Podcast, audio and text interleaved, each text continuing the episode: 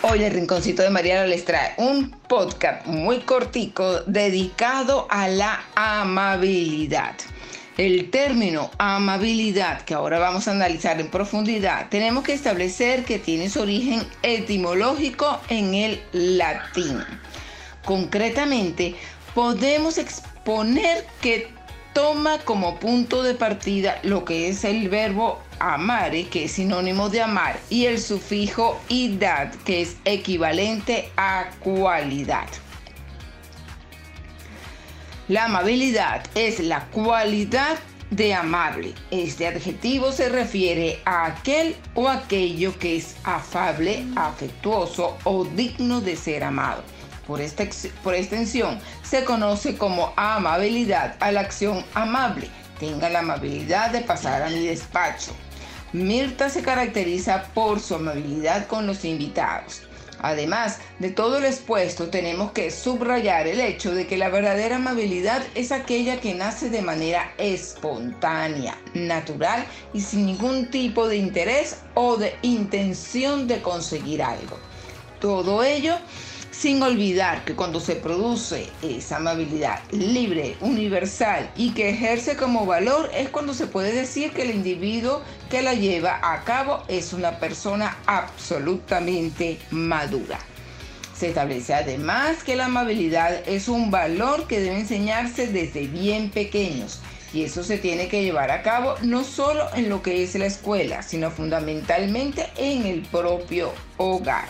Para conseguir que cualquier niño aprenda a ser amable es importante que sea en un ambiente donde pueda descubrir de manera clara qué significa aquella y cómo puede llevarla a cabo. Tanto es así que cuando se habla de la educación en valores se incluye la citada amabilidad. De esta manera se asientan una serie de acciones que pueden ayudar al niño desde temprana edad, conseguir llegar a ser amable. En este sentido, se habla de pequeñas actitudes o tareas, tales como compartir su material escolar con sus compañeros, saludar a las personas conocidas, dar de comer a una mascota o agradecer a sus padres la comida que cada día le prepara. La amabilidad puede definirse como un comportamiento o acto que resulta caritativo, solidario o afectuoso con otras personas. Por eso engloba diversas actitudes como la simpatía, la generosidad, la compasión y el altruismo.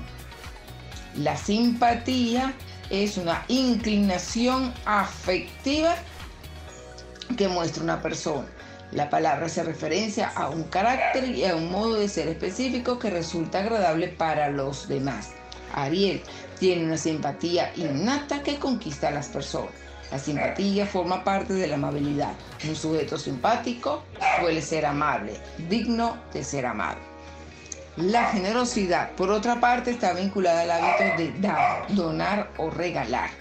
Una persona generosa no es egoísta, sino que quiere ayudar al prójimo para que éste se sienta mejor. La generosidad aparece así relacionada a la empatía, que es la capacidad de identificarse afectiva y emocionalmente con el estado de ánimo del otro. Juan fue muy generoso con nosotros y siempre nos ha ayudado. La amabilidad, por lo tanto, también incluye a la generosidad. Altruismo, solidaridad y respeto son otros de los valores que hacen que una persona sea considerada amable. Por el contrario, un individuo egoísta, agresivo, violento o indiferente está lejos de ser amable. Espero que les haya gustado este podcast muy cortico, pero muy conciso sobre lo que es la amabilidad, que yo considero que se ha perdido muchísimo en estos últimos tiempos en la humanidad. Así que espero que les haya gustado este podcast y nos escuchamos en nuestro próximo podcast. Gracias.